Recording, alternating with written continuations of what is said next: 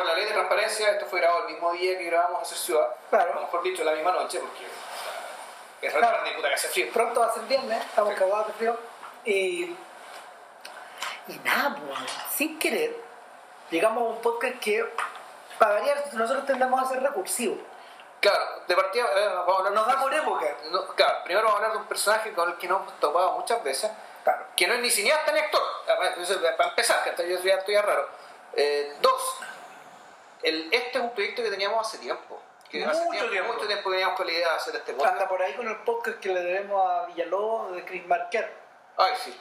Diablo, Ya. me siento mal recordando. Sí, sí. Si lo estás, si lo estás escuchando, Daniel, perdón. Perdón, pero, Pero no, sí no lo vamos a hacer, hacer. se va a hacer. sí. Obvio. Y lo hace, va a ser monumental, va a ser en dos partes. O tenemos que hacer cuatro podcasts, no sé cómo se- Es que sabes que ya Es el que hecho, el de pensar, de considerar cómo vamos a abordar a Chris Markel, Nos da cosas. eso ya, eso ya, pienso eso y me canso. No, porque se nos han ocurrido como cuatro o cinco posibilidades entre medio. Entonces, lo que pasa un poco con este es que este es un podcast donde varios caminos, del- varios caminos de, que hemos ido siguiendo a lo largo de los años se han ido juntando, se han ido entrelazando. Primero, primero eh, el, tema, el tema de la política. ¿Cachai? Que es un tema que ronda permanentemente en este podcast. También está el tema de, lo, el tema de los medios y la política. Y los medios y los deseos y la subjetividad en la política. O sea, aparte de la historia del personaje político por allá, intriga por acá, intriga por allá, está, está el tema que lo vimos sobre todo en el Century of the Self, en el documental de Alan Curtis, eh, sobre, sobre, claro, sobre los, los impulsos psicológicos subjetivos detrás del comportamiento político. Entonces, esto, esto también tiene que ver con esto. Lo que nos lleva a la, a la tercera pata, que en el fondo lo hemos tocado varias veces, la transformación del siglo XX en el siglo XXI.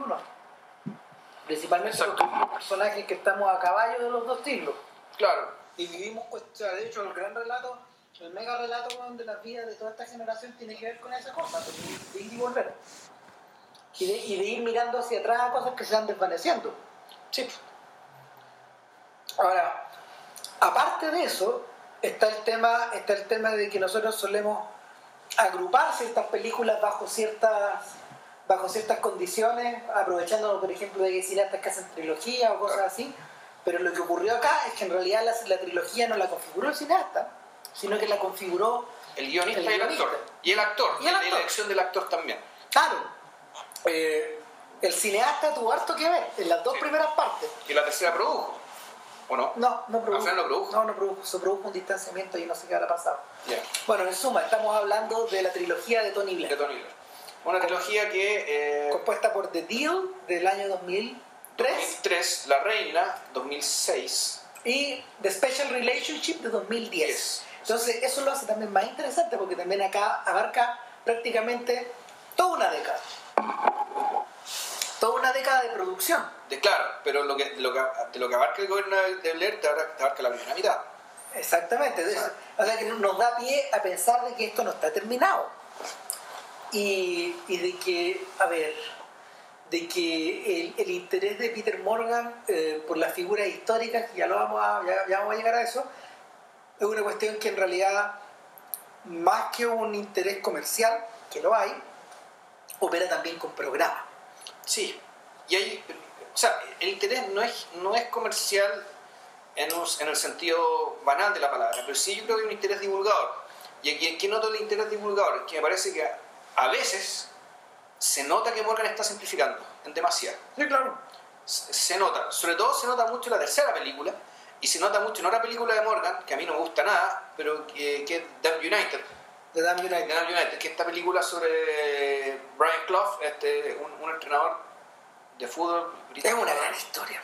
Es una bonita historia, pero esto está simplificada. Es decir, aquí, sobre todo, si a uno, sobre todo a las personas que seguimos el fútbol, y te da la impresión de que eh, el, el tipo tuvo que, para poder contar la historia, tuvo que podar demasiado y podó más de lo que debía. Por tanto, la historia quedó como si esto fuera dos amigos, uno sabe de fútbol, otro parece que no sabe tanto, se, pelo- se enojan, se abuenan, listo, esa es toda la historia. Y eso es Brian Clough. Y yo me, cuesta creer que Brian Clough, dado las cosas que yo sé por otro lado de él, haya, haya sido como me lo cuentan en la historia de, de Peter Morgan, que no me acuerdo quién dirige todo esto. Ah, dirige, eh, dirige el mismo director no me acuerdo el nombre, de El discurso del rey. Ese señor. ¿Tom Mallen? No, no me acuerdo. no. El mismo director de John Adams, la serie. Ya. De hecho, el Tom, o sea, John Adams es espléndido. A ver, eh, Peter Morgan se hizo famoso en Inglaterra no por Peter Diego, que es como su primer crédito que emigró, sino por una serie que se llama The Jury. Pero es dramaturgo, ¿no? Escritor y dramaturgo. Ya. Ahora, este gallo eh, ha hecho muchas pegas en esta década. O sea, de hecho, para que tengan más o menos una idea, él escribió eh, El último rey de Escocia. Uh, Él escribió él escribió la Frost Nixon, Frost Nixon, a sí. partir de su obra de teatro. Él escribió The Damn United, escribió Hereafter de Clint Eastwood. Ya. Vaya mal. Y el último rey de Escocia era como las pelotas, digámoslo. Escribió 360, Eso esta es. mierda de película de Mereyes, creo que. 360, 360 es una película. Es como Abel, ¿no? Es, Es más o menos, es como Abel. Es como no- Abel y. Mereyes en el fondo trató de acercarlo un poco al, al mundo de González Iñárritu, pero todo. Y, y, eh, y escribió Rush, esta película de su segunda colaboración con, con Ron Howard. Ahora, Ah, Rush, la de Nicky Lauda.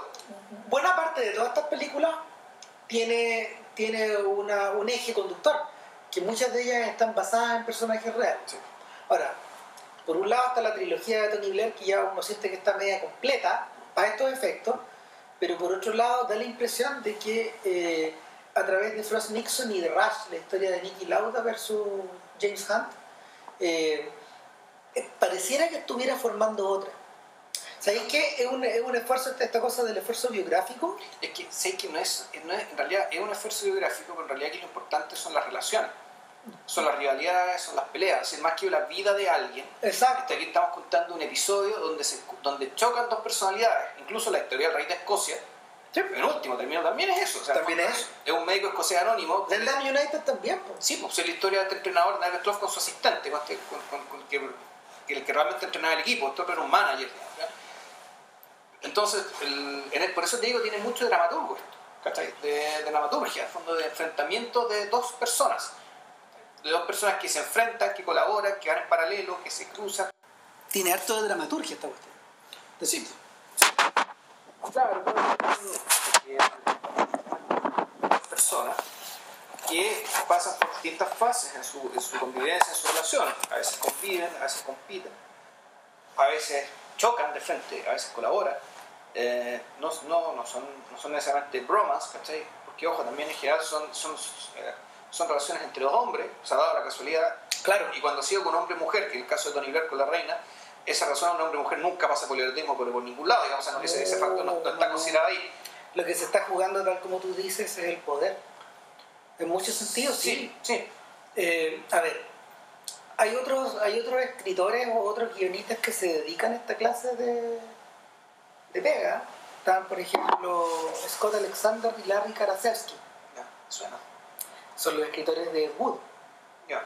Son los tipos que escribieron también, eh, los tipos que escribieron esta película de Milos Forman, Larry Flint. Ya. Y son los tipos que ahora de nuevo volvieron a escribir para... O sea, que ellos querían dirigir en realidad. Una película que, que va a llevar a Tim Burton a estar de candidato al Oscar, que se llama Big Eyes, que es la historia de, de un pintor que se caracterizaba por eh, hacer cuadros de niños pequeños con sus ojos gigantescos. Ya. Y que se volvieron bastante famosos, hubo hartos pósteres a principios de los años 80, pero después más tarde se descubrió que era su esposa en realidad quien hacía la- las pinturas Ya. y él las marketeaba, él las vendía, Ya. pero él las firmaba. Ya. Entonces, y, y de hecho ella siguió con esa obsesión. Ella siguió haciendo sus obras, pero se separó de él y bueno, cuentan un poco la historia de este sujeto. ¿cachai? Entonces, pero lo que hace, lo que hace eh, el equipo de Karasevsky con Alexander es contar historias de, de, de American Watos, de, de tipos extraños, pues, de tipo, de tipo, Gente loca, y gente, tipos muy particulares, finalmente. excéntrica. Exactamente, grandes excéntricos.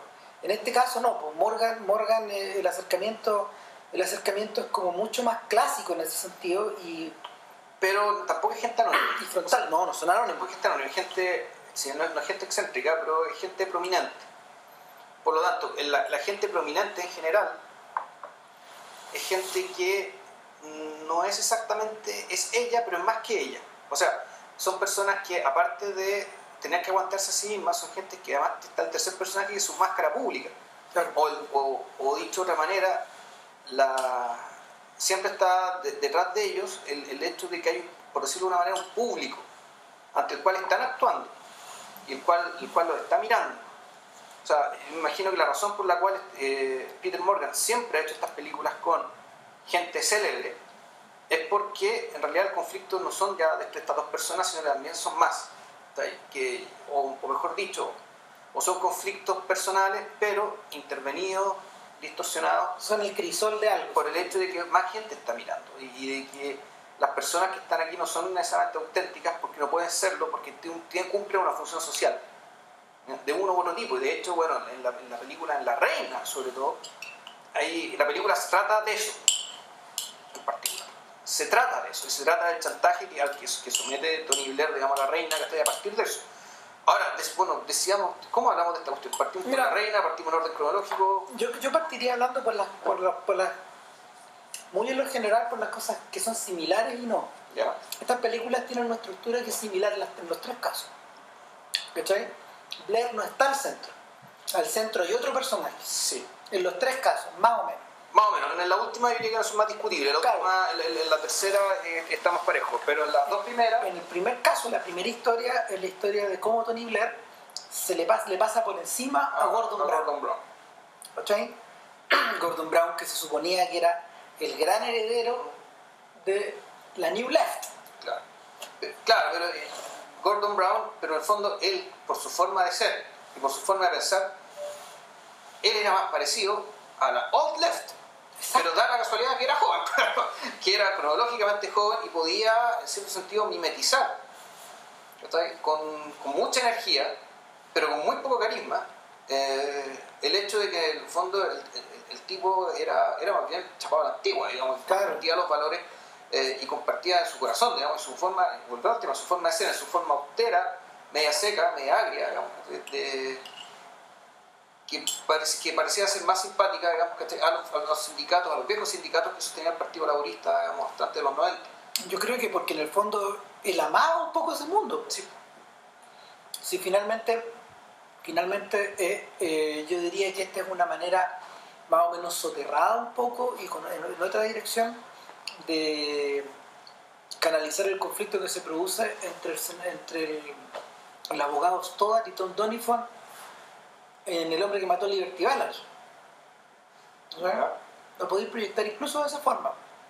Con Tom Donifon, John Wayne, representante de este mundo. O sea, es el tipo que, es el tipo que surfea en este mundo antiguo y es brillante en este mundo antiguo, pero le llega este representante del mundo nuevo y nadie muy bien sabe qué hacer con él. Es un sujeto que huele a ciudad, es un sujeto que huele a la huele a la nueva nación, es un abogadillo al mismo tiempo, es un personaje que es un poco tragicómico, estoy repitiendo, y si, vamos viendo The Deal, las cosas van calzando, Y, en, último término es un personaje que calladamente acaba tomando el, lugar central del otro, que le pertenece al otro. Claro. Y además, y a diferencia del otro personaje, tiene esposa. Exacto. Tiene familia. Tiene futuro. Sí. No parece escocés, aunque él diga que es escocés. Aunque digan que no, es inglés. Y, aparentemente la política británica son muy importantes. Claro, eh, eh, desde el principio de la película estos gallos dicen, bueno, ¿qué estás haciendo con este Tory en la oficina? Con este tipo de derechas en el fondo. Claro, que era laborista, pero dentro del Partido Laborista Tony Blair era considerado un de derecha, un infiltrado. Eh, no sé, como Nacho Walker en la nueva mayoría, digamos. Ponte tú, ¿qué está haciendo eso? ¿Qué está haciendo aquí?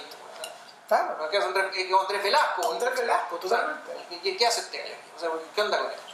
No, bueno, y Gordon Brown está muy, muy, le caía muy bien, el era muy simpático, se llevaban bien, y lo defendía inmediatamente. no, claro. es muy inteligente, tiene muy buenas ideas, bla, bla, bla. Pero el, el, en la película Es raro, porque sí, el centro es Gordon Brown, porque Gordon Brown es un personaje que tiene, que tiene el verdadero, parece tener el verdadero peso. Él que- tiene la carga trágica. él tiene la carga trágica, él es el que tiene que en algún momento traicionar sus ideales y, y trabajar y colaborar con la City. En algún momento que él tiene, que ensuciarse las manos y pelear con el partido eso, para lograr ciertos acuerdos que eran importantes desde el punto de vista económico. Él es el que tomó el desgaste todos Sí. los años po, de, de ser uno de los uno de los shadow, uno de los shadow ministers Claro. todo el rato. Sí, a ver, para, para los que no saben, el Shadow Minister, que en Inglaterra eh, Hay, es, que- hay dos gobiernos es casi un biparti- es casi un bipartismo, que es un particular que es muy chico, pero ahí en Inglaterra eh, tiene un sistema uninominal como con 500 distritos, de modo que el que gana el distrito gana, el, gana la nominación que tiene por ese distrito, o sea, el, ganador se lleva todo. Claro. Entonces, eh, el, el partido que logra la mayoría de, de los distritos arma un gobierno parlamentario, es decir, entre los diputados de, de los distintos distritos se arma el gabinete de gobierno, donde hay un primer ministro y nombra a distintos secretarios de defensa, el home office, el ministerio del interior, salud, los sectoriales, bla, bla, bla. El tema es que el partido que pierde designa un gabinete en la sombra. Siempre. El gabinete en la sombra es un gabinete paralelo que en el fondo está ahí para portillarle a la vida todas las, todas las cosas que haga el gobierno en su respectivo sector. Claro, y, y el, es, un, es, un método, es un método de hacer oposición que por un lado permite eh, dar continuidad permanente a la voz del otro lado, ¿cachai? Pero lo más interesante es que eh, lo más interesante es que aunque no tengas el poder, tienes que pensar como si lo tuvieras. Exacto. Esa es la parte interesante. Ese, ese es el asunto. O sea, el- no por ser, ser oposición tienes que básicamente oponerte a todo, decir que no a todo y actuar con irresponsabilidad. Al fondo, a, a caer en lo irresponsable. En cambio, tú teniendo un gabinete en la sombra, teniendo un gobierno, al fondo un gobierno paralelo, ¿cachai? Tenés que estar siempre pensando en qué haría yo y qué podría hacer yo si estuviera en este, si, estu- si estuviera gobernando. Claro. ¿cachai? Yo creo que ese es, yo creo que un poco esa es la lógica y ese es el efecto de, de- de funcionar de esta manera, de, de, aunque seas oposición, tener una estructura gubernamental que te haga sentir que en el fondo que igual estás gobernando, estás co-gobernando, porque en el fondo eso es lo que estás haciendo, claro. tú estás co-gobernando. Entonces, bueno, el Gordon Brown eh, se gastó mucho en eso. Tony Blair estaba por detrás, haciendo amigos, aprovechando su Claro. encanto. Mientras que, mientras que Gordon los iba perdiendo. En el mismo partido. Claro, y de alguna manera, de alguna manera este tipo, guardando de nuevo todas las comparaciones, eh, la pega de Gordon Brown eh, es media parecida a la que Longueira en algún momento tuvo durante el gobierno de Lago. sí, Funcionar como canal, pero al mismo tiempo recibir desgaste, desgaste, desgaste. Sí, En parte, y de hecho son, son personalidades más o menos parecidas. Menos, más, menos, menos, menos, más o menos, más o parecidas. menos similares. Son, son recono- es reconocido, digo, buen, buen apunte Ramos. Muy, muy buen apunte. Eh, entonces, la, en, en ese sentido, el personaje trágico la carga y en algún momento cuando, cuando, le to- cuando llega el momento que tiene que decidir, es Gordon Brown. Tony Blair, en cambio, es como una especie de presencia. Tú lo caracterizaste bien como una especie de, Sí, una, de geniecillo malvado o de, o de puk. un Puck, el Puck del Puck, Robin Puck de Goodfellow de Shakespeare, ¿cachai? Exacto. cuestión media rabiesa, media burlona, que te anda dando vueltas y te anda hueveando, pero que al mismo tiempo te anda acorralando Exacto. y que, y que sinuosamente, No es Yago, como alguna vez, en algún momento te comenté, me, me Sí. di que me parece, me parece, parece un Yago, ¿no? Tú me dijiste, me dijiste tú, no, esto es más parecido a Puck. es Puck, Puck, esta cuestión media saltarina y con esa sonrisa que tiene. Exacto, que, que en el fondo va pegada como una máscara en la cara. Eh, no hay que no hay que no hay que dejar de mencionar el tremendo peso que tiene Michael Sheen, el actor. Sí. Eh, es un actor que ha aparecido en muchos lados, pero que finalmente, finalmente se volvió famoso, se volvió famoso haciendo de Tony Blair y, y haciendo de, mm, De Frost, de, de- Frost. En, en la- en las obras de Morgan, Claro. precisamente. Entonces, eh, no, la pega de Michael Sheen es bien dura, es bien tremenda, porque, porque finalmente lo que lleva, lo que lleva por lo que lleva por, por delante de Tony Blair, este Tony Blair es su máscara. Sí. Pero por detrás hay un montón de, hay un montón de corrientes que van, que van, que van girando. O sea, y de hecho también convendría un poco hablar de por qué existe The Deal. Si este era un proyecto, mira, yo me acuerdo, yo me acuerdo de haber leído en el año 2003, se llama, ya, más de 10 años, en un Guardian, donde los tipos explicaban la tremenda cagada que había pasado. Y era que este era un proyecto que había originado la BBC. Ya. Y cuando los tipos le... ¿Por qué mierda terminó en Channel 4? weón? ¿Por qué mierda terminó en Granada en Channel 4? Porque la BBC se corrió, se echó para atrás en, un- en una, en una de las pocas instancias donde estos gallos reculan.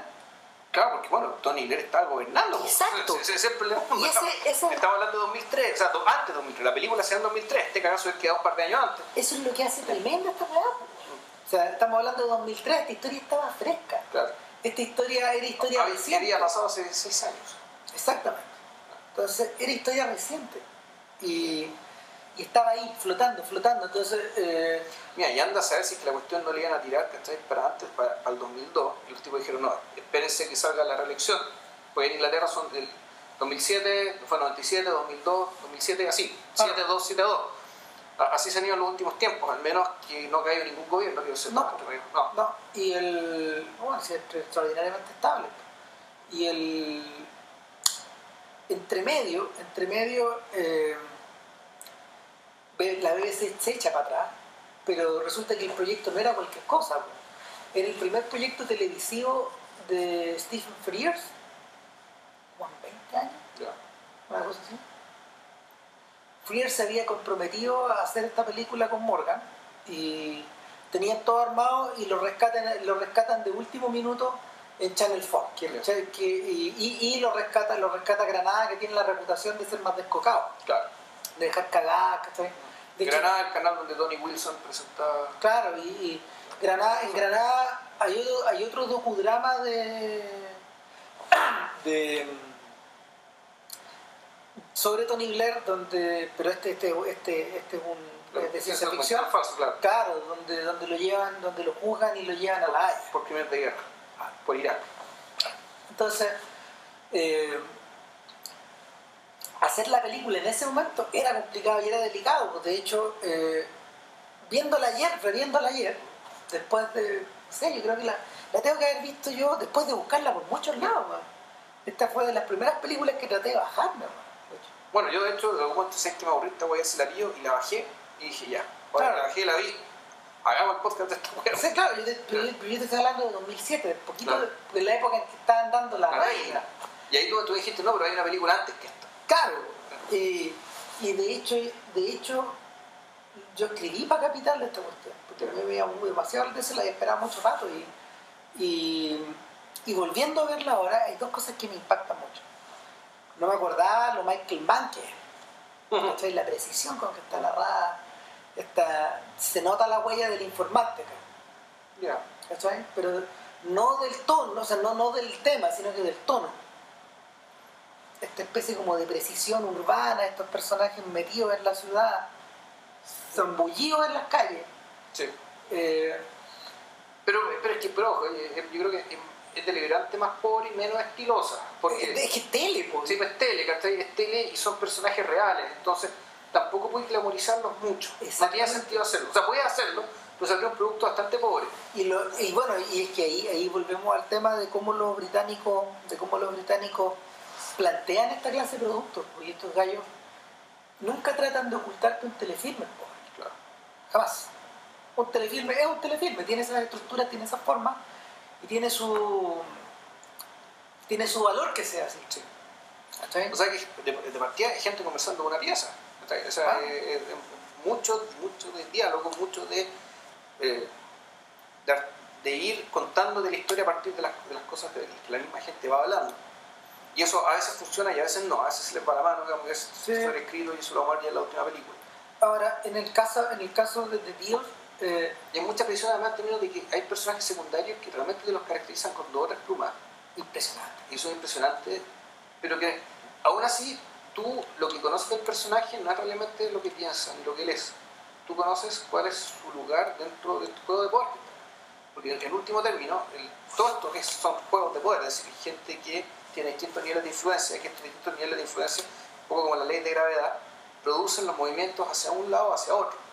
Pero los personajes que llegamos a conocer realmente son pocos. Los otros personajes están caracterizados de una manera que te permite entender más o menos cómo van a actuar dentro, dentro, dentro, dentro Dentro del juego de poder, digamos. Claro, en dentro de este juego de gravedad. En The Deal los que realmente los que realmente importan son los dos, son los dos que están teniendo la- Claro. este gallito, pero por otro lado está John Smith, Claro. que, que en el fondo es el patriarca, él era el patriarca y el, Él es el papá de estos dos y el hermanos. padre de estos gallos. el papá o hermano mayor de estos hermanos, en realidad el papá, el papá de estos dos hermanos, y quien iba a ser el candidato a pri- a primer ministro del laborismo cuando, cuando, se, cuando se veía que En el 97. el 97, que se venía la debacle para los conservadores, que John Mayor, el gobierno de John Mayor dio un jugo, digamos, y, no, y era claro que iban a ganar los laboristas. Y este hombre era el candidato y se muere de un paro cardíaco a los 58 años.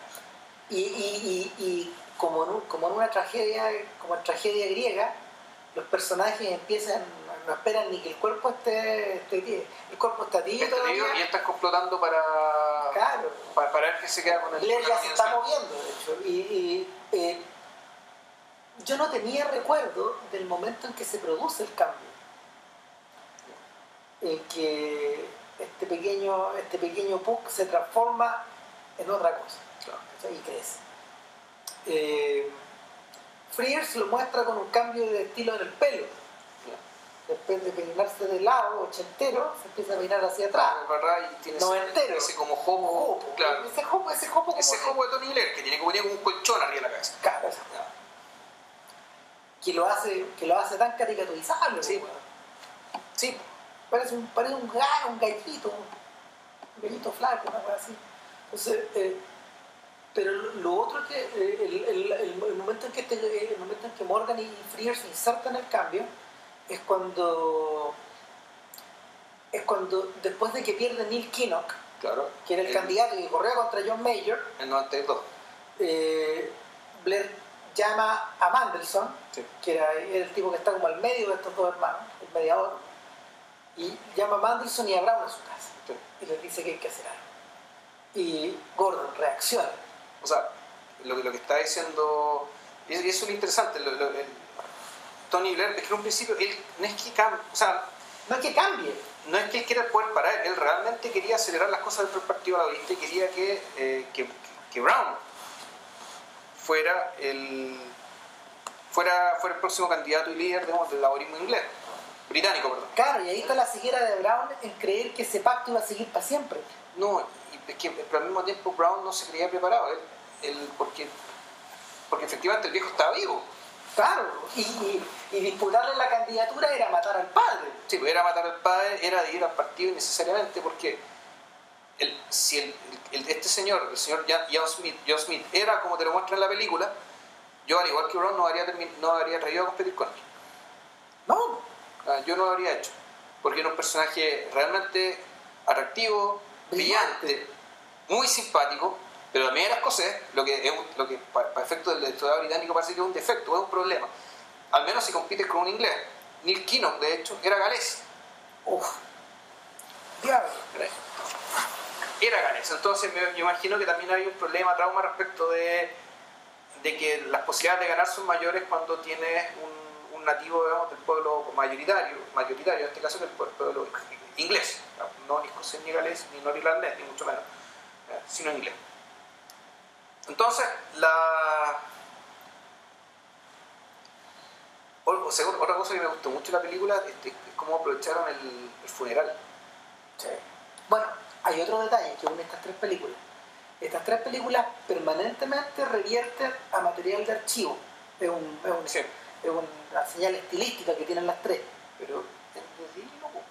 Sí, pero no el funeral. permanentemente. Lo que te pasa, te lo muestran como si fuera material de No, archivo. no, permanentemente van a ser, por ejemplo, todas las escenas de los discursos, Margaret Thatcher, todas las Sí, de todas las- todos los escándalos de John Mayer, todos están, todos eso. están escenificados con una especie de filtro que es como tele. Sí, no, Están como si- sacados de BBC. Como si estuvieran sacados- viendo, claro, si estuvieran sacados viendo la tele, como si estuvieran viendo la tele, Channel 4 en este caso. Bueno, de hecho salen animadores de la BBC, pues. Sí, salen animadores históricos de la BBC ahí dando las noticias. ¿Pero haciendo como cameo o no? Son, son, no, son, son, son cosas de archivo. de archivo, todo archivo. ¿Cachai? Entonces, en, en, en, en The Queen también revierten a eso, Exacto. pero vía Diana. Claro. Y eh, en The Special Relationship revierten a eso a través de noticias del día y mostrando a personajes que no están eh, dramatizados, como Bush, por ejemplo. Sí. permanentemente van hacia allá. Claro, además una forma de mantener la película barata también. De todas O maneras. sea, en el fondo de no, de no, no, no significar cosas, ¿cachai? No, no reconstruirlas, sino que no, recurrir a material de archivo. Claro. Ahora, la verdadera pelea, eh, o sea, más que la verdadera pelea, eh, el verdadero sentido de hacia dónde va Devil está en una escena al final, ya cuando se sella el pacto, en el cual supuestamente, perdón el spoiler, ah, pero bueno, esto ya pasó y José lee Wikipedia para Oh. ver qué pasa. Eh, de que se sella el pacto en el cual Tony Blair eh, se queda con la nominación a la, a, a- a la candidatura como primer ministro, para ser primer ministro del Partido Laborista, que finalmente gana, pero con la condición de que el año 2002 se la cedería a Gordon Brown, así que la van a alternar. Exactamente. Bueno, si eso ocurre o no ocurre, da lo mismo si sabemos que no, ¿cachai? Pero cuando está saliendo, cuando Tony Blair se está yendo, ahí se llama- se llama el pacto, está haciendo el restaurante, y, y antes de irse le dice a Gordon Brown, mira Gordon, anda, ya habla con esa mujer que está ahí, porque ella es el nuevo poder. Ella es la protagonista, es la protagonista de esta, de esta temporada de EastEnders, que es como una teleserie. Claro, es una teleserie, en el fondo es como que... eh, es como, claro, es como, como, como que el longue- Reality, ¿no? es como un personaje reality, una wea así. ¿Así? O sea, no, pero básicamente No, es como... No, a ver, sí, son jugadores de la página 3 del- de, los, de los diarios británicos, donde va la farándula. Claro. O sea, uno podría decir que es como que. Puta, que la VIN le dijera a Longueira, oye Longueira, bueno, salúdate a la Blanca Lewin.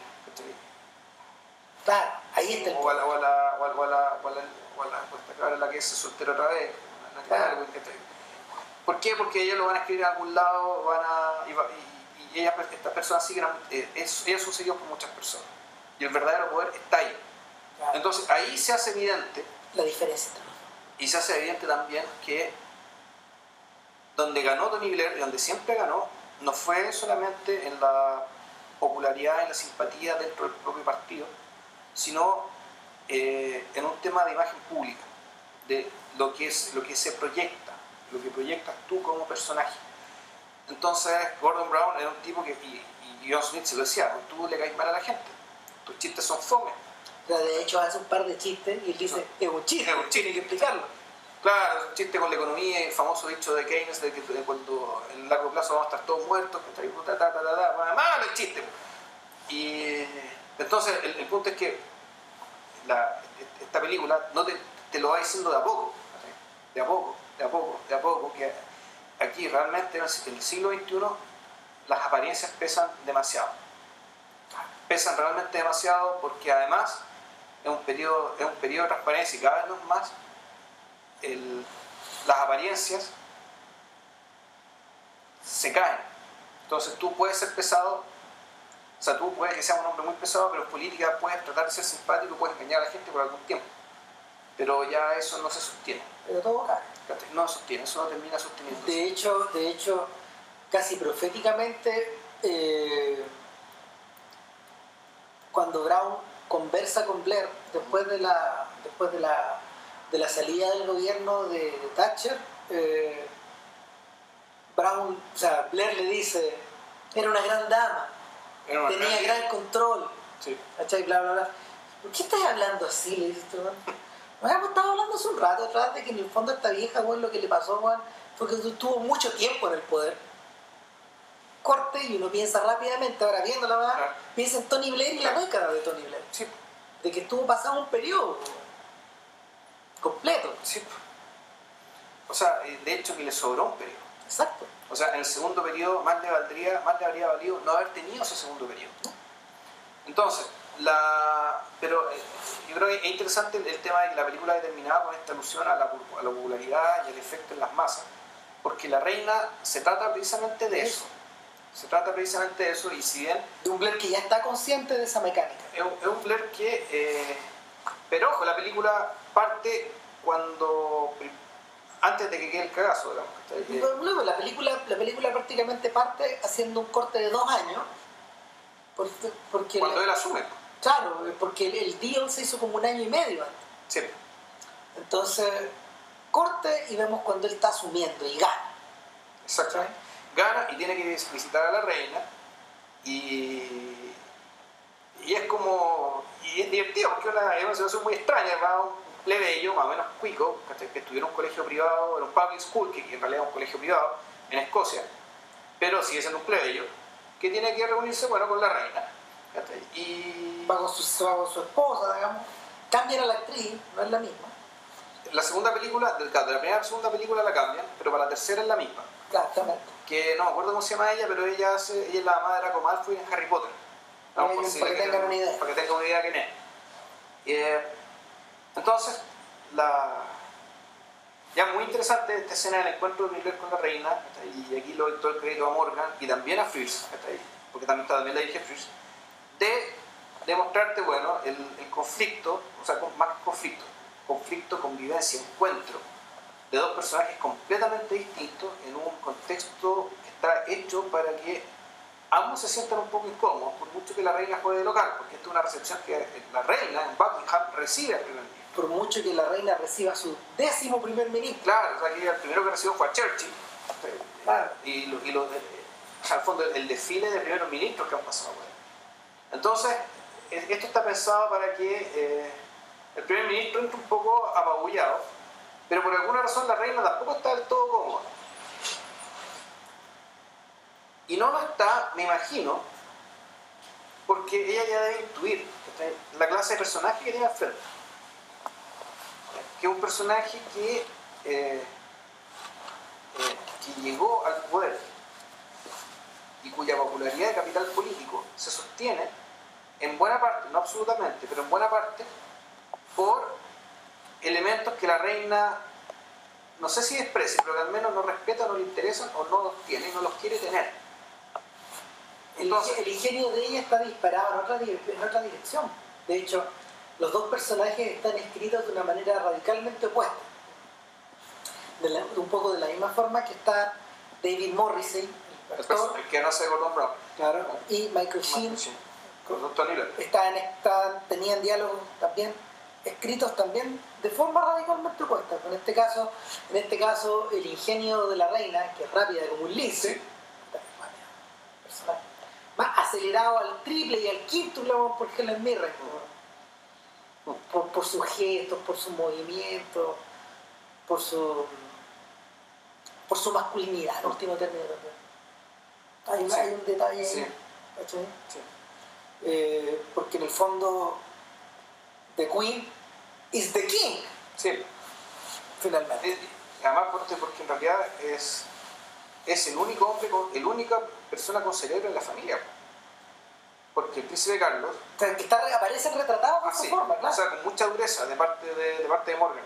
Es una película, a ver, yo creo que a esta, a esta clase de películas se le puede, a, ver, a esta película en particular, se le puede achacar lo mismo que se suele decir a propósito de las, de las películas de guerra. No se puede hacer una película acerca de la corona si no es un filme anticorona. Así como todas las películas de guerra siempre son antiguerra. Sí. Ahora, lo interesante, la- la- lo interesante es que es una película anti-monarquía, pero no anti-reina. Es No. decir, el personaje de la reina sale muy bien favorecido como individuo.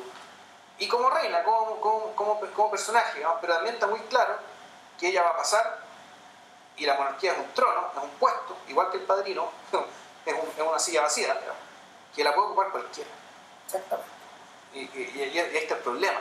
Que dio la casualidad que ahora la, que la reina actual, la señora Isabel, digamos, de acuerdo con lo que piensan Y particularmente Morgan, es un personaje digno, digamos, merecedor de, merecedor de estar ahí. Pero eso no puede que no ocurra siempre, y por eso es que esta señora todavía no ha abdicado. Uno, eh, uno tiende a pensar. Eh, Su padre no fue el que abdicó. no, su padre murió. Su padre murió no, antes. No, no, no, no. Hay historias que yo sepa es que el, el fue su tío, Eduardo VIII. Claro, que se corrió, digamos. Que dice que se, El casó, nazi. que se casó con la nazi porque él también era nazi, era todo nazi. Y, y su padre, Jorge VI, que el discurso del rey, que este señor que era, que era tartamudo y bla, bla, bla, bla, que fue el que se comió toda la guerra, que la reina madre, que el personaje de Bonham Carter en la película, también se comió toda la guerra. Y, e Isabel I asumió, Segunda. Isabel II, perdón, asumió el año 1956 Por ahí. por ahí, o sea, ya de haber tenido eh, 20 años, como algo así, porque este señor creo que yo recuerdo, recuerdo murió óptico y estando muy viejo. Sí. Entonces, eh, claro, esta señora ya van a ser, ¿cuántos? Son 60 años gobernando, hace 60 años gobernando. Sí. Sí, se está acercando a los números de victoria. Claro, yo creo que el, el récord, si no me equivoco, lo Es tiene. la historia. ¿Cuánto ganó ella? 61. En Inglaterra, pero Luis, Luis XIV creo que gobernó 68. Oh. Y el que gobernó más, y creo que Francisco José de Austria gobernó todavía más. Oh. O Francisco José gobernó 68 años, Luis XIV gobernó digamos, alguna cifra intermedia. Ah, Pero es, es que eso gobernó un siglo. Sí, claro.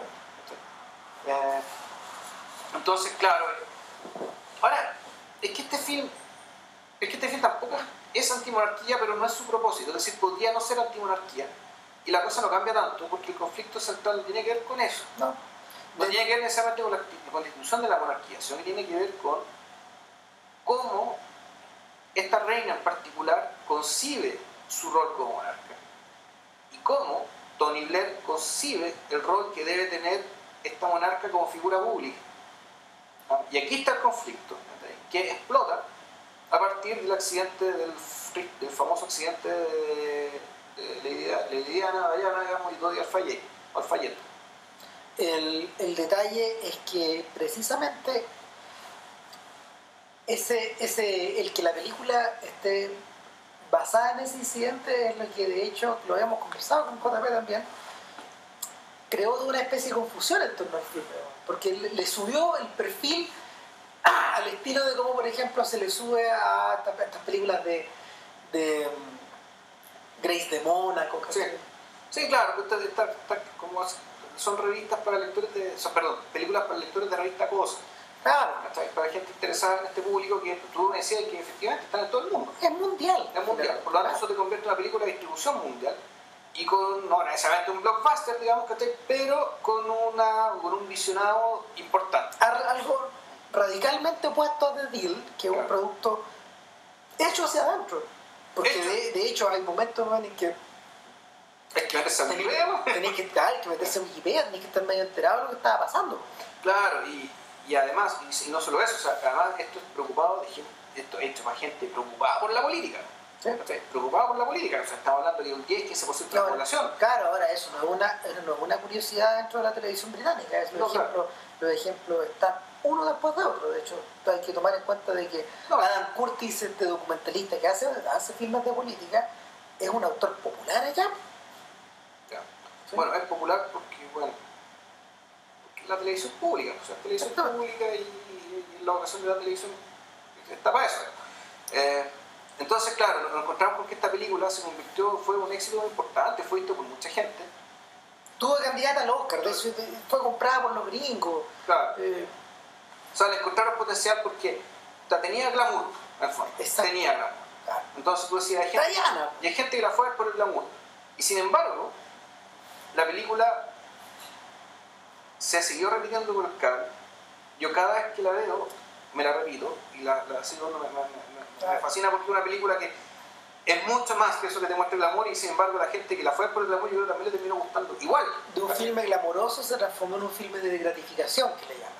Claro, Estas cosas que podéis ver non-stop. non-stop, es verdad, un 20 veces seguía. Ah. o sea, Sí, no, Ent- Entonces, y, y- y sin embargo, ¿cachai? Eh, y sin embargo tiene, tiene una hebra, ¿cachai? que, cuya- que es- como lo- que es lo que se trata realmente la película, que no es que sea invisible, o sea, o, o tal vez pasa un poco, tal vez pasa un poco colado, que tiene que ver, vuelve al tema, con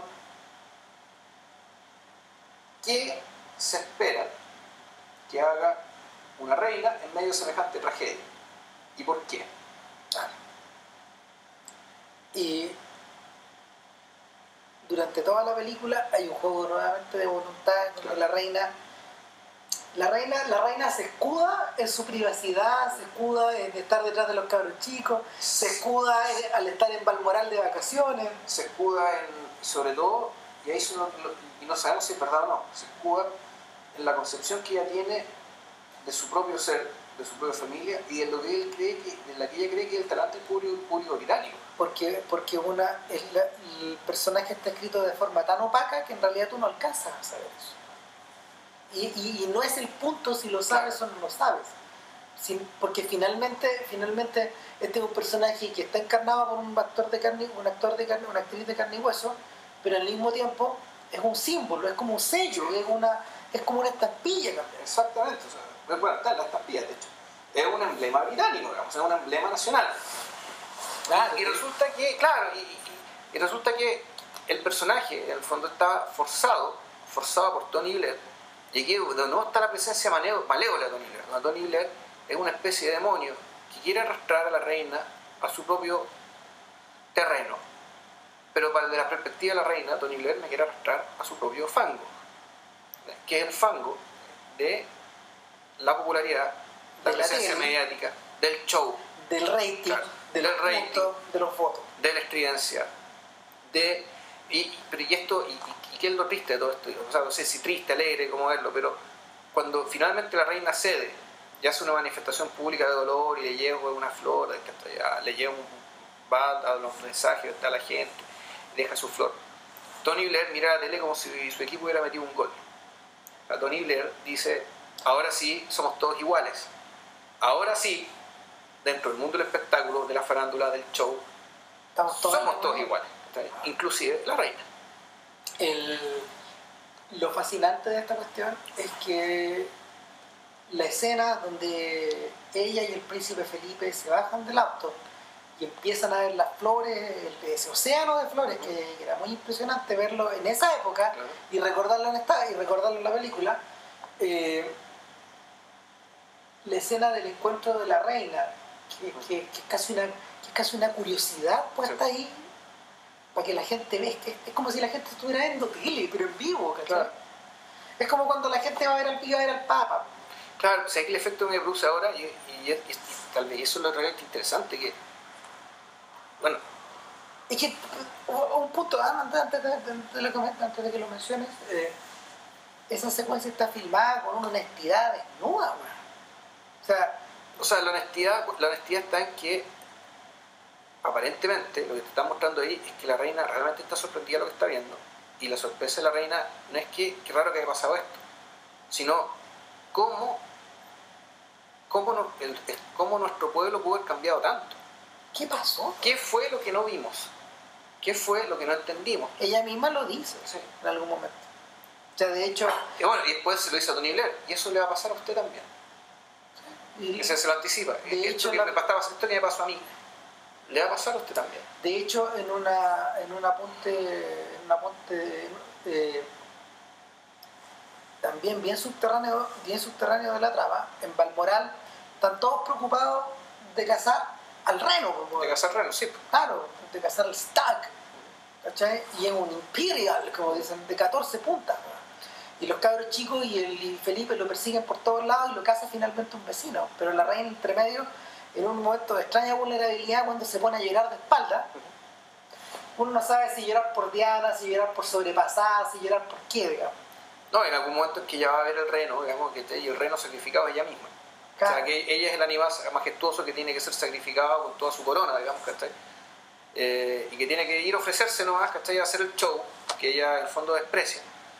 Pero al, al someterse al show pasa lo que te acabamos de contar, digamos, esto que la reina realmente se sorprende y se da cuenta de que el país que ella gobernó y el pueblo con el cual ella compartió la guerra y compartió 60 años, el pueblo cambió bajo sus narices y ya no se dio cuenta.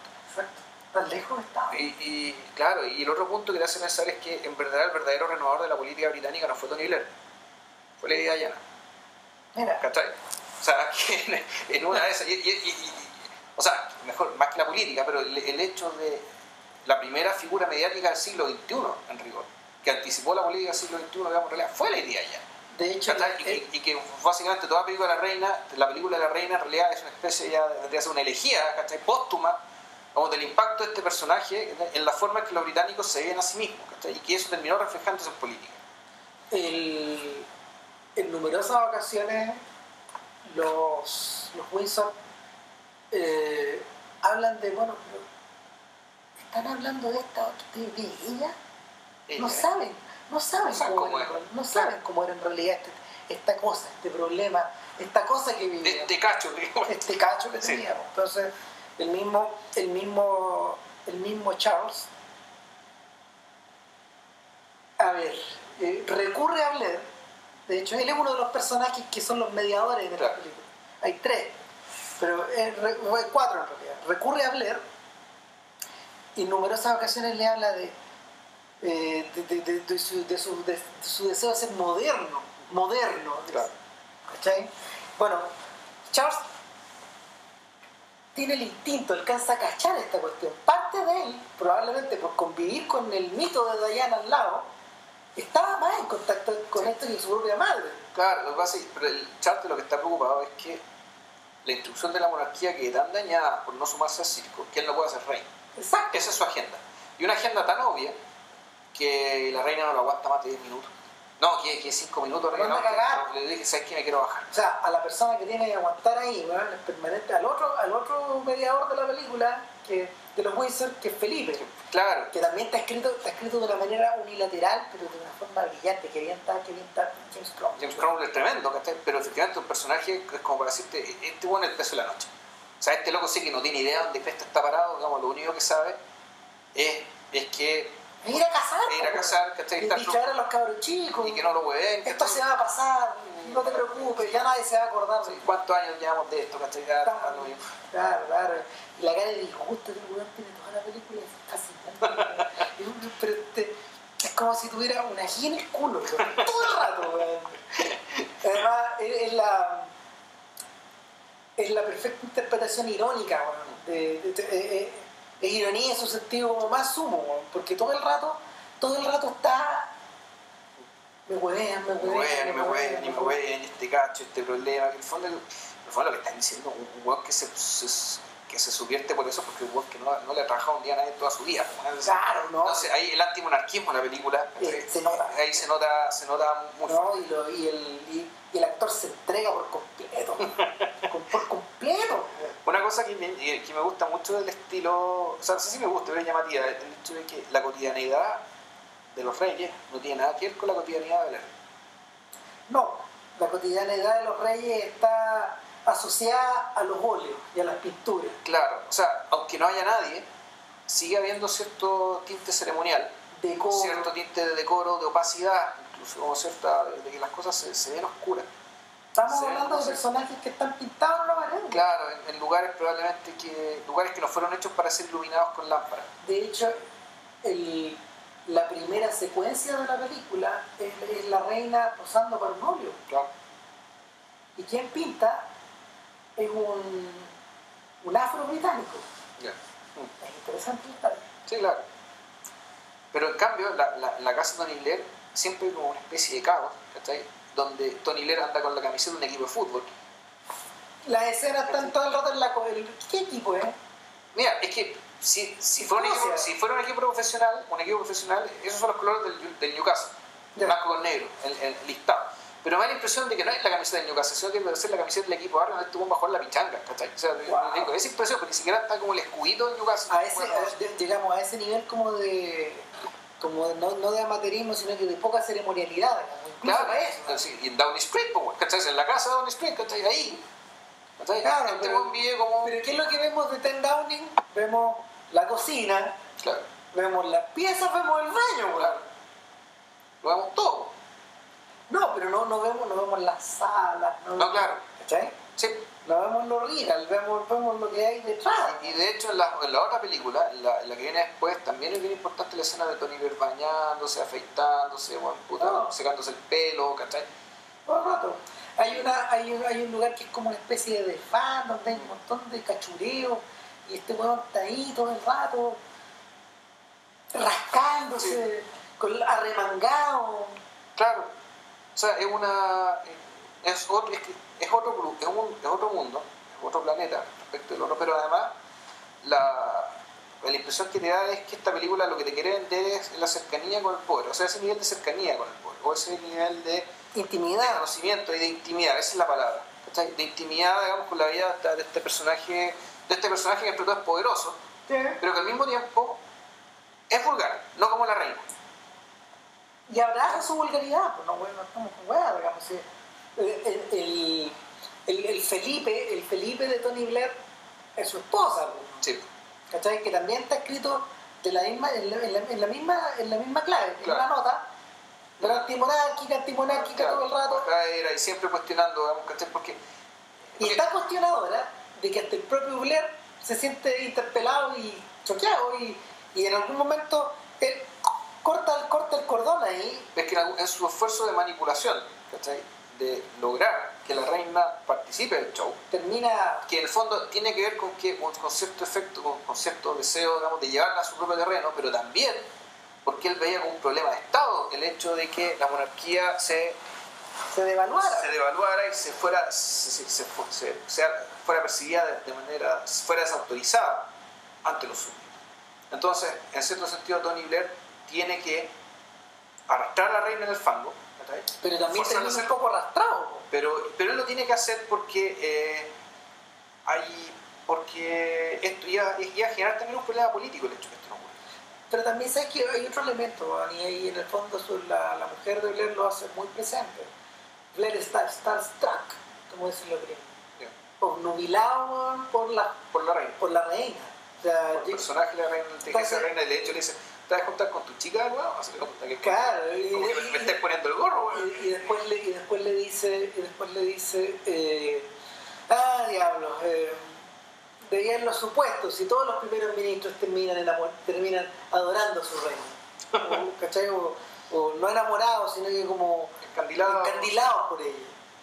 Hay algo que emana de ahí que, que, que, también lo... Es que se produce el efecto, entonces, entonces eh, ahora me acuerdo también de este otro elemento, que claro, volvemos, Tony Blair quiere arrastrar a la reina al fango, pero al hacerlo, lo hace en cierto sentido para protegerla, esta cuestión como de, para impedir su caída, su final caída, su caída ante los ojos del, ante los ojos de los súbditos. O sea, llega un momento en que esta carrera empieza a ser desesperada. Y, Blair genuinamente no cacha qué va a pasar. Claro, y, están bien cagados porque el equipo de Don Blair se manda, se manda una cagada, pero al mismo tiempo un tremendo acierto. Que, que ellos, ellos le pusieron a la princesa del pueblo. Entonces, y, eh, eh, eh, Alistair Jones, el personaje. Es un personaje. Que es otro de los mediadores. Que otro de los mediadores, que también es un tipo antimonárquico, pero básicamente es, la, es, el, el, mercenario de las palabras que tiene horrible. el que le escribe los discursos, que no crea, no crea en ellos, porque él tiene una posición política bien particular. Pero él da el golpe con que ella es la princesa del pueblo, logra una, empatía inmediata del gobierno, del gobierno laborista Tony Blair con esta energía nacional. Empieza a subir y de hecho Blair se convierte en la cara visible del duelo nacional. Del duelo nacional. Pero el problema es que en la medida que ella es la princesa del pueblo, si la familia real no es la princesa del pueblo, la familia real está contra el pueblo.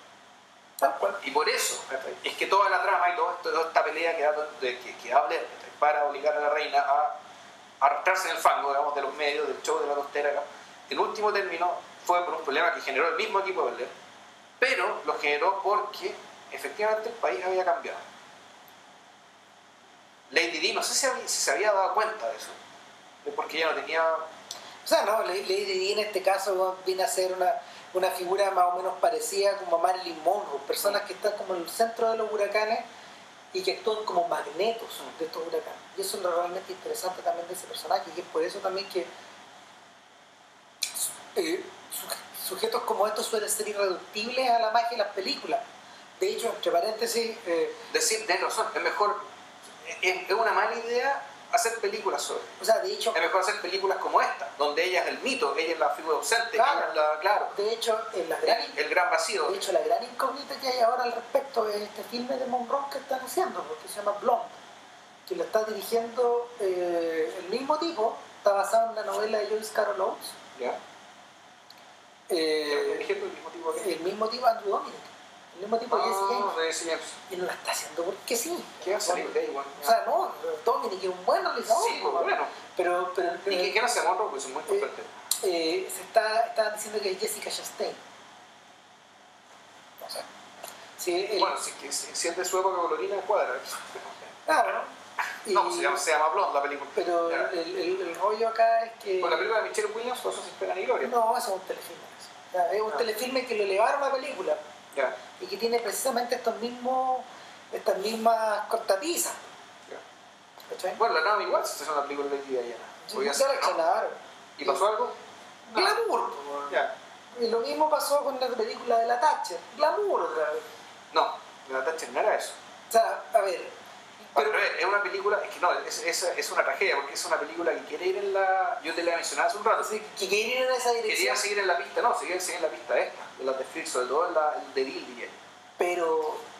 Pero era. Esta sí que era pobre en términos ideológicos, en términos del trato intelectual del personaje. Era pobre eh, en términos de, del relato, de cómo hacía avanzar las cosas. Disimulaba muy mal su pobreza, le disimulaba realmente mal y, y en realidad es un panegírico muy, muy unidimensional, porque a diferencia de las otras películas, de las películas de, de Morgan, digamos, que son conflictos, esto en realidad es la historia de esta señora, el ascenso de esta señora. Que también es muy interesante, digamos, pero... Sí, lo es, pero hay que contarlo de otra manera y hay que, hay que confrontarla con algo, o con alguien, o, o ponerla de peso al lado, porque si no, esta es esta es Mary Streep que está, jugando a, a, imitar a alguien para disfrazarse. Digamos, a Katy tiene el Oscar por disfrazarte. Y, y, y, lo triste es que el, los slogans, las frases famosas de, de Margaret Thatcher, algunas están ahí. Pero el pensamiento detrás de esas frases, eso no es No, no, sí. Eh, ahora, todo parecía apuntar que después de estas dos, eh, la lógica de Special Relationship fuera en la misma dirección. Y en cierta medida, a ver, hay que hablar que la película no la dirige Frears, pero la escribe Morgan, la dirige Richard Crane. veamos qué, sí, veamos qué hizo. Pero, bueno, y otro cambio importante es que esta película no la hizo ni Granada ni Channel 4, sino que. A HBO. Esta se fue a HBO con BBC. Claro. O sea, Volvemos al hogar se volvió al hogar, pero sin Fierce, y con capital americano, con capital estadounidense. Lo que implica, para mí, lo que, lo que yo creo que terminó jugando en contra. A ver, Respect Relationship parte, si mal no recuerdo, o la escena, es importante, esto nivel en Estados Unidos en 1992. es un preludio. Es un preludio, donde va a un seminario donde básicamente unos norteamericanos le empiezan a explicar por qué el Partido Laborista tiene que mimetizarse, disfrazarse de lo que no es. Eh, y en la frase que dicen es muy simple, es más difícil cambiar las ideas de la gente que cambiar tus propias ideas, tu propia forma de presentarte, tu propia forma de aparecer y exponer lo que, lo que crees. Entonces, en ese, en, en ese preludio de dos minutos, o algo así, te explican, básicamente te está explicando qué, es lo que, qué fue lo que hizo Tony Blair y qué fue eso el Partido Laborista, comandado por Tony Blair, para dar cuenta precisamente de este cambio en, la, este cambio del público británico, este cambio que fue evidenciado en el cagazo de la muerte de Diana y que también fue explicado en su momento por Alan Curtis en el documental sobre el Centro de Set del cual ya hablamos. Y entonces la, la, película eh, parte con dos hechos casi simultáneos, que son el triunfo de Tony Blair. Otra vez. otra vez. De nuevo volvemos a partir. Ahora, esta película parte, en cierto sentido, es, es simultánea a The Queen. A The Queen. Y al mismo tiempo eh, la, se produce la reelección de Bill Clinton en 1996, como a veces un poquito antes. Así que eh, estos dos personajes están puestos uno al lado del otro, cada uno al lado del Atlántico, y se está repitiendo, pero en el sentido contrario lo que ocurrió con Thatcher y Reagan en los 80.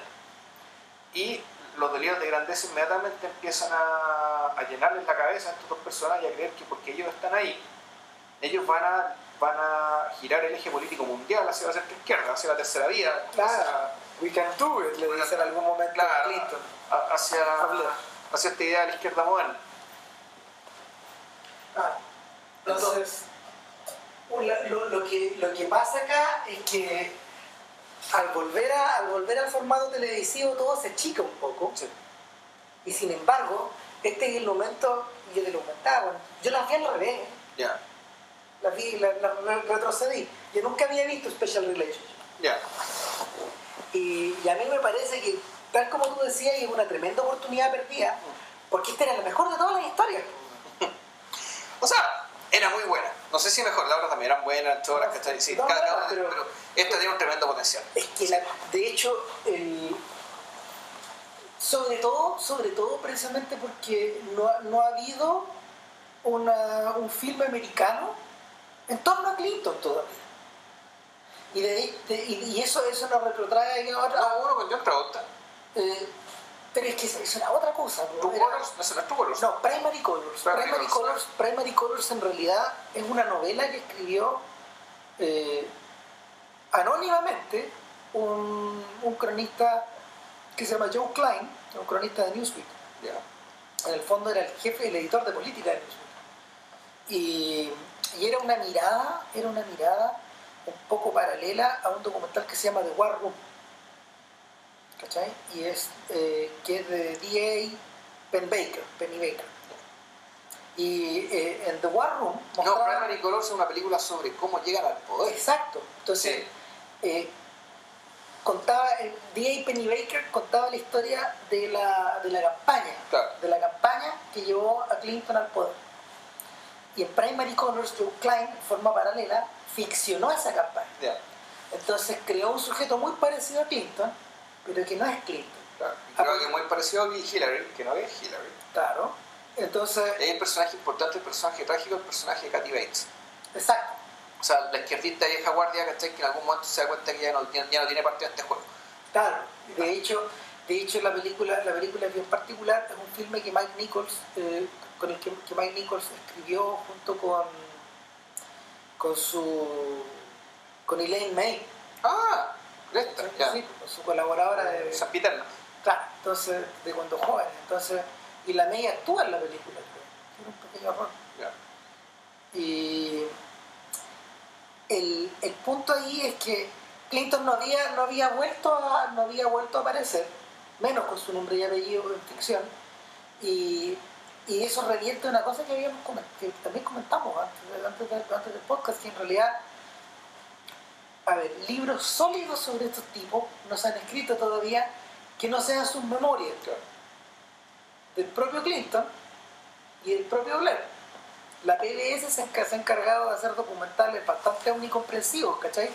Pero, pero, pero el momento, el momento en que la historiografía los pisa, no, no, no, eso no ha llegado todavía. Esto, esto, esto parece pareciera que fuera muy reciente, como que la gente está sopesando, Como que, está, claro. está escribiendo las tesis todavía. El, el legado, el, el, el legado de esta gente todavía no está cerrado. No. No está, no está claro. Entonces, y en este caso, la oposición, la oposición eh, o, la, o la tarea de seducir a Clinton, digamos, que, que, que adopta Blair, en este caso está mucho más, está mucho más topada con el hecho de que nuevamente él vuelve a ser el junior acá, Claro. igual que en el caso de Brown, y ah, llamándolo, eh, te- llama- lo llama y le cortan, digamos, Claro. ¿cachai? Clinton lo ubica cuando él quiere, Sí. Clinton le ofrece la oportunidad de mediar eh, en Irlanda del Irlanda Norte. del Norte, los, los acuerdos de, de Santos se logran porque Bill Clinton le pega la apretada al Sinn Féin. Claro, Así fue. claro, y eso ocurre y, y el tipo le debe. Claro, y después, cuando queda el escándalo Mónica Lewinsky, Tony Blair se manda una frase. Que entonces este bueno es un maestro. O sea, realmente tipo el manejo que tenía de los tiempos, de los silencios, de la teatralidad, de, del escenario, de lo público, que este era magistral. Claro, Era, era magistral. Entonces, él, de ahí le queda, Bill Clinton le queda viendo a él. y, se- y ahí cliva otra vez. ¿cachai? Vuelve a clivar, produce lo mismo. Que, que, que el, el personaje que parece débil se pone a cargo en la situación. Claro. ¿cachai? Y es en ese punto donde Blair, eh, donde Blair eh, y es donde ahí donde la película también se, se pega el traspié, donde Blair salta un poco al escenario internacional y, y se camisetea con Croacia, No, era con Coso. perdón, con Kosovo. Se, se camisetea con Kosovo y con que hay que intervenir, con que hay que bombardear. Clinton bombardea, No, no, no, al final no alcanza, no. O sea, bombardean, No, sí, pero lo que no se produce, pero claro, cuando dice ya, que es invasión de tierra, eso. ya está ahí. Eh, Ahí ya- Y ahí, no, que sí, que no. Pero el punto aquí, aquí lo que ocurre es que, eh, por alguna razón, que no queda muy clara, pero no sabe es por genuina. No sabe si es por genuina compasión o porque en algún momento realmente a Tony Blair le crece el apetito. Eh, en algún momento Tony Blair decide ya no hacer más de el, el flunky, digamos, el mayordomo de Washington que le anda soplando cosas sugiriendo la cuestión, tratando de influir a través del susurro. Aquí, en cambio, él, eh, Tony Blair adopta la convicción eh, y la hace pública y se quema y arriesga capital político eh, defendiendo la idea de que hay que invadir Serbia. Hay que invadir terrestres Kosovo y entrar a Serbia, hacer una guerra, guerra convencional con soldados, con invasión de tropas. Claro, y, ahí es donde la, y ahí es donde la película, de hecho, bueno, se nota también que es telefilme. Claro.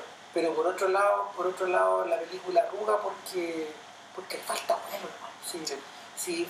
finalmente la, esta, esta siguiente transformación de Blair, el líder mundial, es harto más compleja que un sujeto yéndose a pasar por un escenario de guerra donde las víctimas están al lado tuyo. Claro, y donde además tú tienes que hacerlo porque además hay un tema con respecto a que Inglaterra igual es Europa, pero no es Europa, pero es Europa. Entonces, tanto Francia como Italia, como todos los otros países, los cuales, a los países continentales, a los cuales, ya sea por el tema de la inmigración, ya sea por el tema también de la vergüenza, digamos, De, que, de, que, en su propio continente estén pasando la limpieza étnica, Puta, Tony Blair se pone, piensa como europeo en esa ocasión.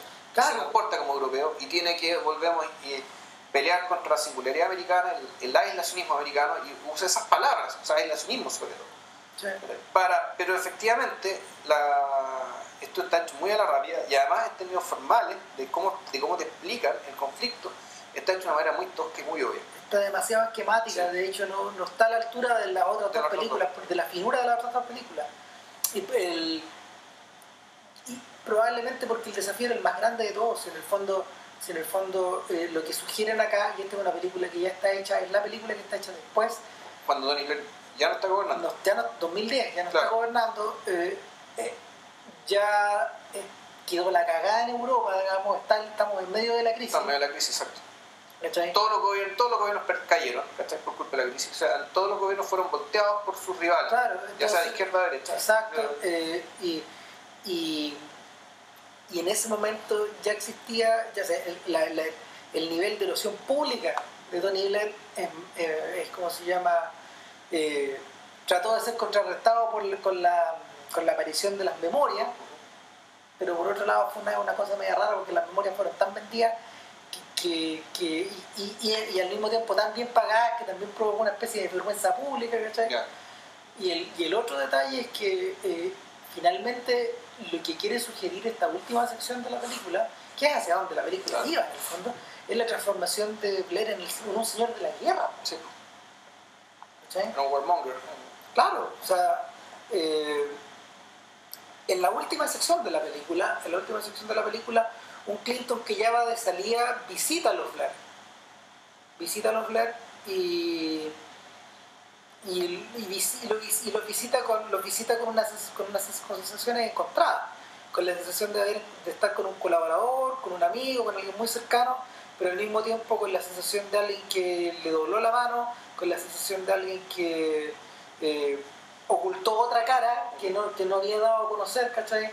Desató otras ambiciones delante de él y, también con la intuición de que lo que viene tampoco es muy agradable, claro. De hecho, él le dice, ¿cómo te vas a comportar ahora en relación a Bush? Se lo plantea y le dice, bueno, tengo que ver qué me van a ofrecer, tengo que ver, tengo, tenemos que conversar. La, la, special relationship que existe desde... Esa frase creo que es de John Adams, el que habló del el presidente cuando él va cuando él va a visitar al rey a Jorge Jorge III creo al rey británico digamos que, entonces, claro. y el rey que había perdido las colonias que todavía hablaba de las colonias claro. se hablaba de las colonias en Inglaterra claro eh, no Estados Unidos las colonias claro eh, John plantea habla de la special relationship que por eso también la frase quedó entonces eh, él le dice, ok, bien, pero cuidado. Le dice con su voz media. Está bastante bien. Eh, Quaid, sí. sí, sí. no se parece. No se parece. El, acento está bueno, la forma de actuar está bien. Pero a mí lo que más me gustó como lo escribió Peter Morgan. Peter Morgan lo escribió como un tipo realmente muy directo, muy capaz de hablar con mucha asertividad que no pierde tiempo diciendo huevas, ¿cachai? Sino No, que va, va, va va al punto de inmediato, ¿cachai? Pero no por eso hacer una persona hostil, ni brusca, ni violenta, sino que es, un- es una especie de sentido común americano del no bullshit, ¿cachai? Que ellos lo tienen, que, que ellos sí lo tienen. Muy Y lo, y desarrollado. lo, lo valoran mucho, ¿cachai? Muy, bien, mucho los negocios también. Entonces, eh, el tipo le dice, cuidado, estos tipos, estos tipos están llegando no legitimados, eh, estos tipos están llegando un poco con la ayuda de la noche, Y estos buenos juegan rubo. y estos tipos juegan. Rubo. Realmente estos buenos juegan rubo. Estos, estos buenos son malos, ¿cachai?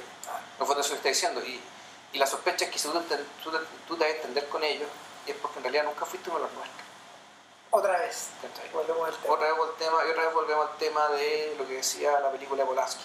¿cachai? Que esta buena más Que no hemos es- mencionado, de hecho. No, no la mencionaba, hicimos un tal vez, sobre ella. pero tal vez es el momento mencionarla. Que claro, que esa es otra, pala- otra palabra del epitafio de, de Tony Blair, porque el punto es que Tony Blair yo creo que ha, ha sido enterrado públicamente por distintas maneras. Una fue básicamente la, la, la- las memorias, que no, no Claro. le ayudó mucho su imagen, fi- finalmente. El debate con Christopher Hitchens, donde fue a dar jugo, le sacaron la cresta a defender algo indefendible. Claro, yo le digo a JP que, que podría ser un epílogo de, de- esta. que, que Morgan lo dramatizara. Claro, pero en el fondo ahí el personaje estaba políticamente muerto Liquidado. y públicamente muerto, o sea, ya estaba, había perdido completamente la orientación. Como para que ir a meterte a debatir sobre la existencia de Dios con Christopher Hitchens, ¿para qué? Está más perdido que la reina, weón. Yo, que yo creo que la reina en algún momento sí se, sí, sí se reubicó y se recentró. Claro. Eh, que este personaje no. Y otra, otra paletada en la, en la tumba de, de Donnie Blair es precisamente la película que hizo Polanski, El escritor fantasma, donde ahí directamente dicen que este es un agente pagado de la CIA. ¿cachai? Y si no lo era, se comportó como tal.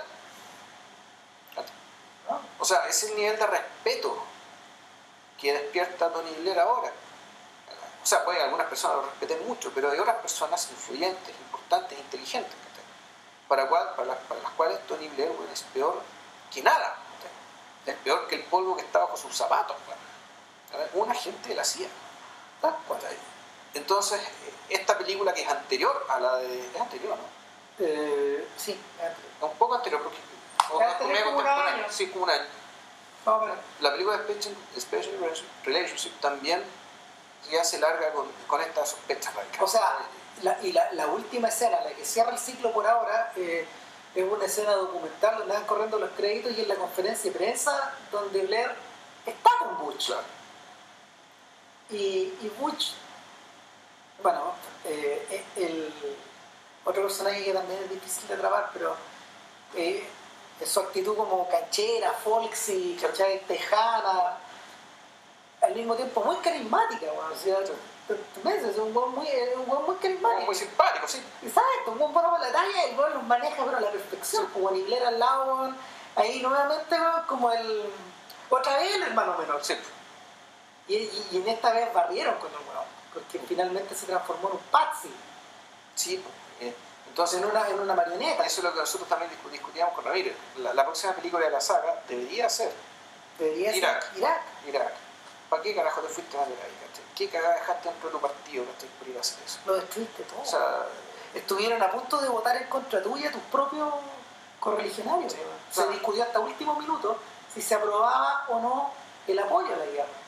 Pero este weón, y dale con la weá, O sea, la en Londres la manifestación contra la guerra fue como un millón y medio de personas. Gigantesco. Fue una cuestión gigantesca, la más grande en todo el mundo, Sí. creo. O sea, donde más rechazo despertó el tema de la guerra en Irak, porque tuvo manifestaciones en todos lados, incluso acá, en Buenos Aires, de centenas de miles, por la impudicia, ¿cachai? Bueno, y toma en cuenta también que la integración, la integración islámica de Londres es muy grande.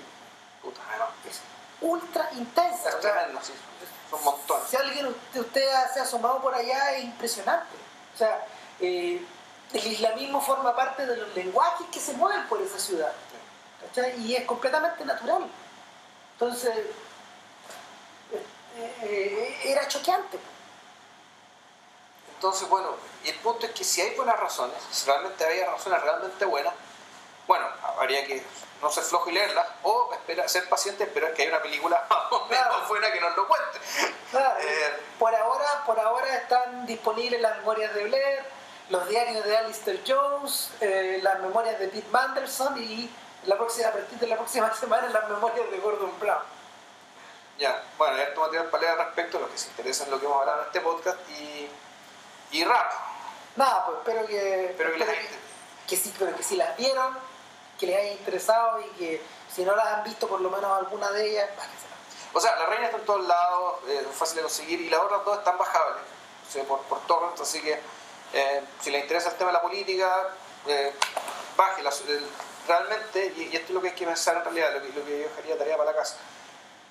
El personaje de Tony Blair, aunque esté en el suelo y aunque a esta altura esté muerto, su significación en la política británica, en el imaginario británico, Está vivo. eh, está vivo, todavía no está cerrado el debate. ¿Qué significó y qué significa Blair? Aún. Eh, de tal, de- está vivo de tal forma que le hizo la vida imposible ese fantasma a Gordon Brown cuando le tocó ser primer ministro. Claro, bueno, es que aparte cuando Brown le, le tocó ser y al, al año le reventó la crisis, ¿cachai? Y, y él tuvo que recoger los pedazos. ¿cachai? Amontonarlos y dejárselos a... Recoger los pedazos de toda esa era donde él había sido el chancellor del Executive, Claro. que es el. Que, que- del Exchequer, que, que es el ministro del, del ministro De Hacienda. el ministro de Hacienda, prácticamente. Y era un, fue un ministro de Hacienda, fue un ministro de Hacienda que operó casi con total independencia de, del, De, de Tony Blair, sí. de Tony Blair. O sea, parte de lo que se negoció era, ya, tú te quedas arriba, pero yo me hago cargo de tal, tal, tal cosa y no quiero interferencia. Claro. Que no tienes que dejar operar. Sí. Eh, Nada, nada. eh, Eh, bueno, Ramírez se va de viaje. volveremos. Vamos a estar como tres semanas en para, pero como nosotros esto está siendo grabado de tal manera que los podcasts van a ir siendo lanzados para que no se note que- para que no se note tanto la, el, el, el, el. Así que tenemos que no para pensar en lo que viene. Eh, así que nada, pues, que les vaya bien. Que les vaya muy bien y será para la próxima. Chau. Cuídense, chao.